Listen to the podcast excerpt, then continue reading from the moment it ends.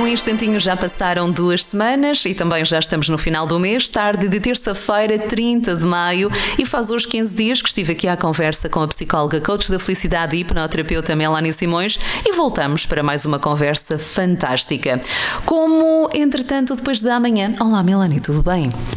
Olá, Sónia! Estou muito bem, e tu? Também, felizmente. Dia 30 de maio, depois de amanhã, assinala-se já o Dia da Criança, não é? Então vamos falar de crianças, mas todos nós temos uma criança dentro de nós, sendo que muita gente opta por escondê-la, por não deixá-la sair cá para fora. E outras pessoas também optam por usá-la, mas talvez da pior forma possível, porque uma coisa é nós deixarmos sair e fluir a criança que existe dentro de nós, mas na hora certa e no local certo. Não é porque eu tenho 60 ou 70 anos que me vou comportar ou fazer birras como uma criança, não é? Então hoje vamos abordar o tema: o que é criança interior, como a identificar e como cuidar dela. É uma tarefa simples, Melanie. É uma tarefa simples, sim, apenas necessitamos despertar a nossa consciência para hum, os sinais, como identificá-la e ter a coragem também para enfrentar o que nós vamos encontrar, porque é preciso algum espírito de autocrítica para enfrentar, se calhar, situações que agora, no nosso dia a dia de adulto, se calhar não estão tão favoráveis como poderiam ser devido à nossa criança interior que está em ação. Então, eu preciso muito, antes de continuarmos o programa, que os nossos ouvintes hoje estejam preparados para ter espírito de autocrítica e autorresponsabilidade. É isso mesmo, e fazer assim uma viagem no tempo para ver as coisas muito boas e para saber observar aquelas menos boas. Voltamos já a seguir. Depois da amanhã, quinta-feira, chega o mês de junho, dia 1, assinala-se também o Dia da Criança. Todos nós temos aquela criança interior e tenho a certeza que desse lado também tem assim algumas saudades da época de criança, quando nós havíamos dizer, ai, somos felizes e nem sabemos, não é? Mas não há como parar o tempo. Crescemos, tornamos-nos adultos, mas e a nossa criança interior? Está lá. O que é criança interior, Melanie?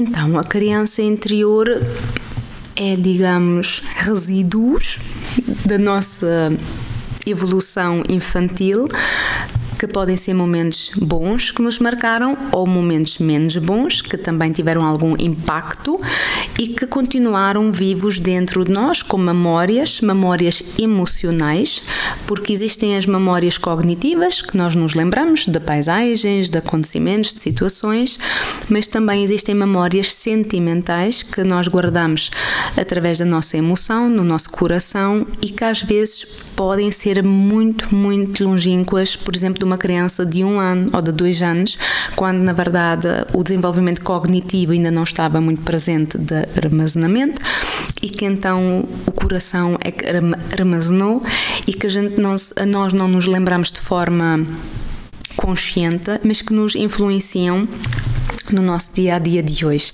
Eu costumo dizer aos meus uh, pacientes, aos meus clientes, para quando andarem na rua ou no seu espaço uh, de trabalho, no, nas empresas, nas fábricas, seja onde for, um, imaginarem olhar para os colegas de trabalho, mesmo para os chefes também, para os superiores, mas imaginá-los crianças. E há alguns anos atrás um, existiu uma campanha muito engraçada que era cabeças de adultos, mas uh, estavam vestidos com t-shirts crianças, que no fundo representavam a criança interior. E então eu digo: olhem para a pessoa que está ao vosso lado, o adulto que está ao vosso lado, mas imaginam esse adulto criança, mas com a cabeça do adulto.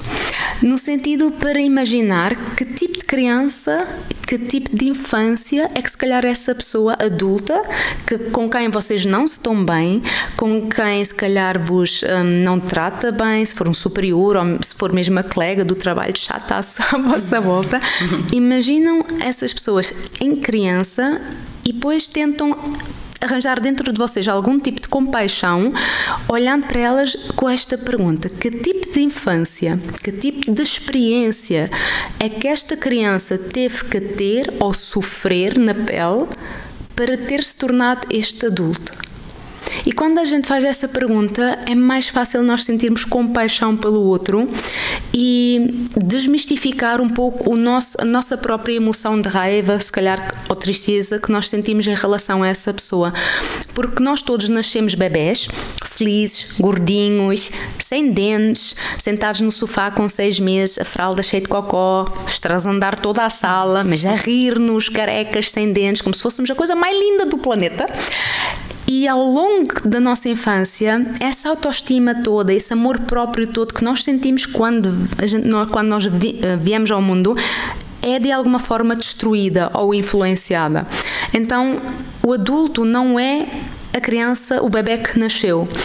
Ele foi formado de alguma forma através das experiências e da educação da qual não vou dizer de qual foi vítima, mas qual impactou. E quando nós olhamos então com essa frase, que tipo de história é que na verdade, que tipo de educação é que tiveste na infância, isso faz-nos não quer dizer desculpar, mas faz-nos ter outro tipo de sensação em relação àquela pessoa em questão. Isso para identificar as crianças interiores das outras pessoas. Não quer dizer que a nossa história, que a nossa educação tenha que influenciar o resto da nossa vida. A nossa biografia não determina de forma imediata o nosso destino. Existem muitas pessoas com histórias de infância terríveis e conseguiram ser pessoas extraordinárias, tanto a nível de sucesso como a nível da bondade, em todos os níveis e mais algumas áreas possíveis. Então não é desculpa, mas é se calhar a primeira abordagem de nós também pararmos de ser tão julgadores e se calhar começar a, ser, a sentir um pouco mais empatia pela pessoa em questão que está à nossa volta. Descobrir não só a criança interior, como também a criança daqueles que nos são mais próximos.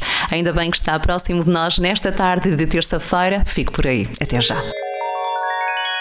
Nesta tarde de terça-feira ficamos juntos. Obrigada pela preferência, sempre com a melhor música. E se for o caso, um bom trabalho. Depois de amanhã, dia 1, assinala-se então o Dia Mundial da Criança. Como tal, hoje recebo aqui a psicóloga, coach de felicidade e hipnoterapeuta Melanie Simões e estamos a abordar o tema O que é criança interior, que já foi explicado, como a identificar e como cuidar dela. Como é que podemos então identificar a nossa criança interior? Ou até dos outros. Dos outros já, já foi explicado, mas e a nossa? A nossa. Agora vamos precisar daquele espírito de responsabilidade autocrítica, mas com muita compaixão e com muito amor.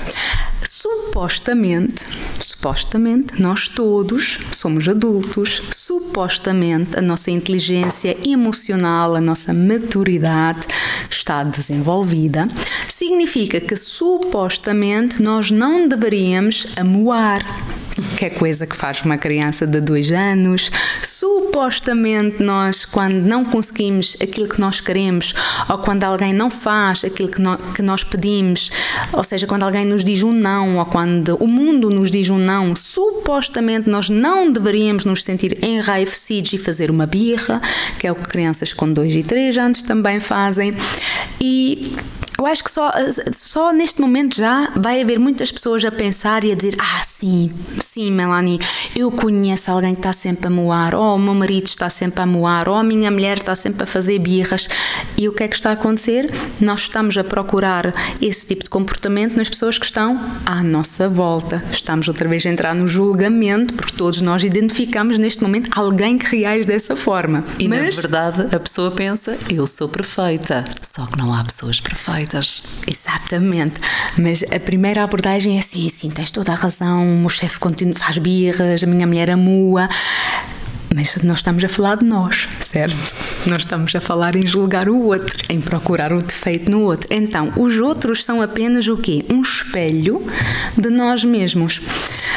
E é importante começarmos a trabalhar isso dessa forma. Quando é que eu amo? E agora pode haver pessoas que dizem: Eu nunca amo, Melanie. Hum. Será? Será que ando todos os dias feliz e sorridente pelo mundo, satisfeito com tudo o que lhe acontece? Será que quando temos planeado um dia de uma determinada forma e alguém muda-nos os planos ou chega atrasado, será que a gente fica completamente em paz e relaxados? Será? Ou quando queremos, sei lá, passar um fim de semana em algum sítio ou ir almoçar ou jantar fora ou até fazer um lanche e depois a família por algum motivo não pode, não é? Fica sempre assim um bocadinho amoado. Ou será que quando nós queremos fazer amor com a esposa e ela diz que está indisposta, que nós ficamos felizes? calhar a gente amua muitas vezes no nosso dia a dia, se calhar nós também fazemos muitas birras no nosso dia a dia. E a mesma coisa acontece com a tristeza.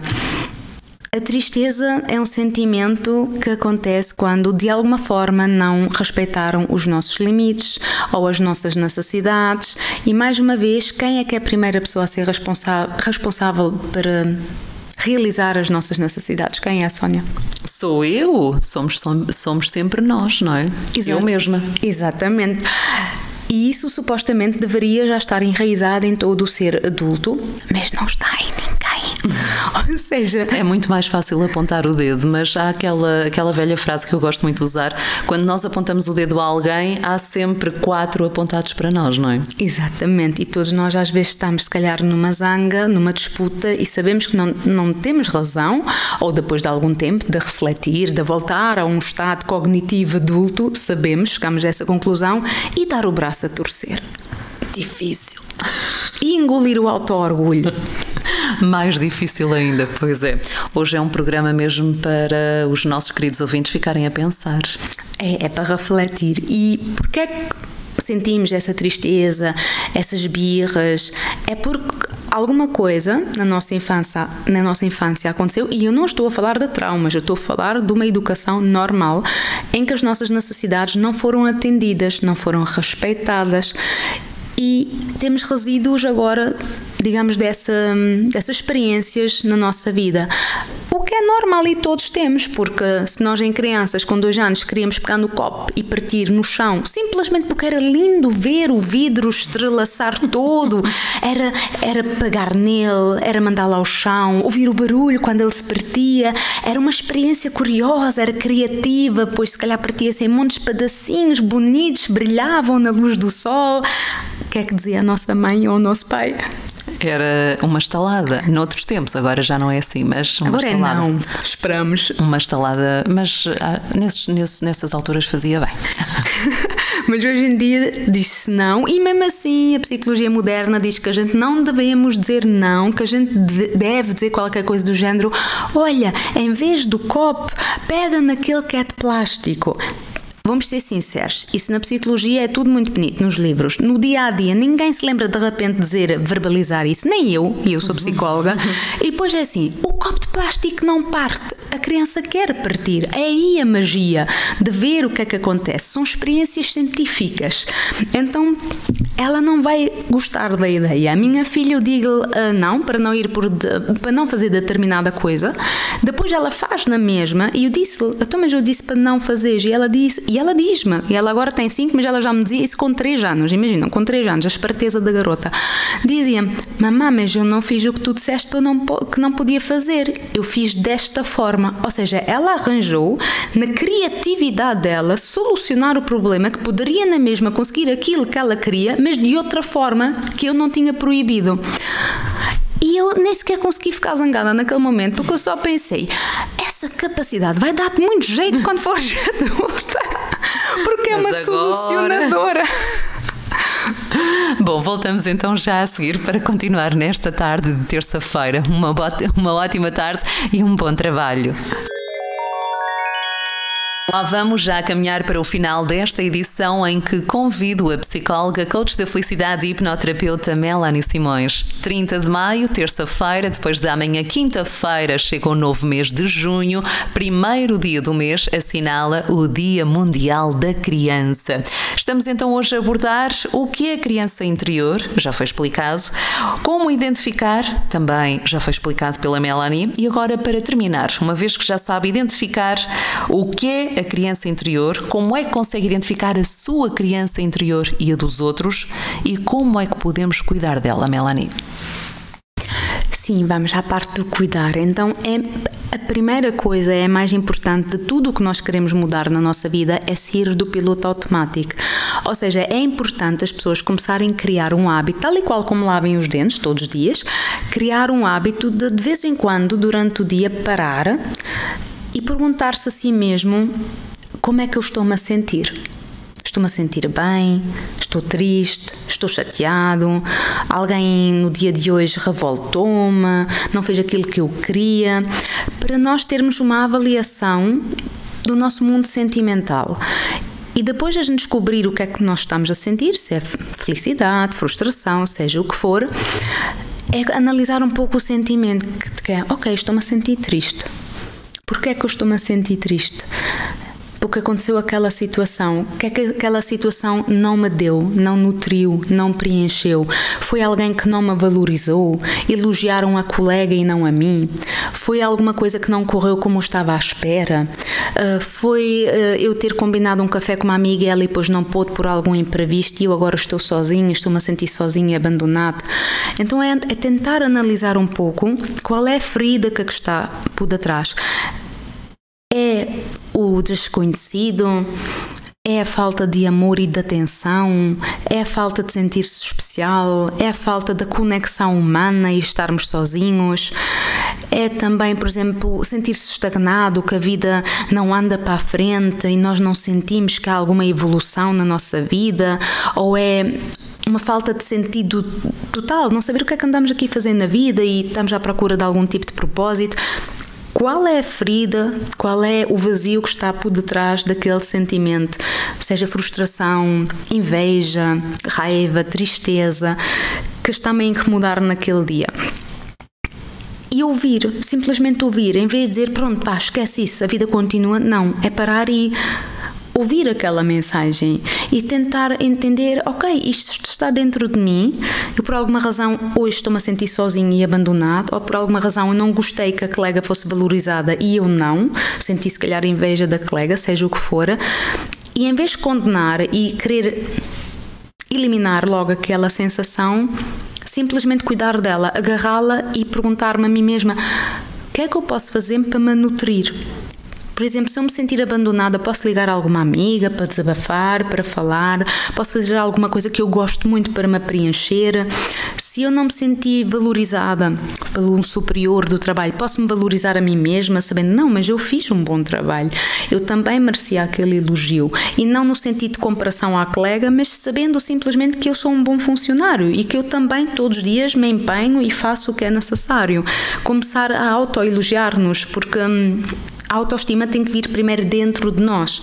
Então, esses são os primeiros passos. Obviamente que o trabalho da criança interior é longo e é, é para a vida. É para a vida, exatamente.